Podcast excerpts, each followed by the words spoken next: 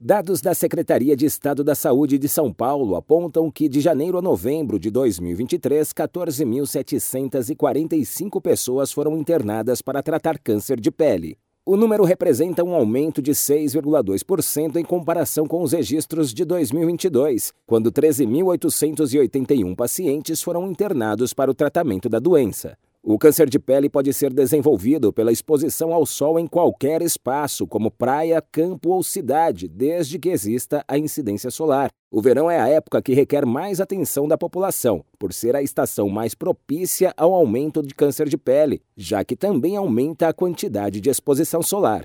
No entanto, especialistas alertam que o sol não é o único vilão para o desenvolvimento da doença, tendo em vista que a hereditariedade também pode contribuir no processo e merece atenção especial. O tipo de pele clara é mais suscetível e existem algumas condições médicas genéticas que podem facilitar o surgimento de câncer de pele. Por isso, é de extrema importância que as pessoas fiquem atentas aos sintomas que, em geral, são feridas, que podem ter a própria cor da pele, ou serem avermelhadas e com formação de casquinhas que podem sangrar com facilidade. Para aumentar a proteção, evite exposição ao sol nos períodos de pico dos raios solares entre 10 da manhã e 4 da tarde. Utilize também vestimentas apropriadas, inclusive as fabricadas com proteção solar, além de protetores solares nas áreas do corpo expostas ao sol. Agência Rádio Web de São Paulo, Décio Caramigo.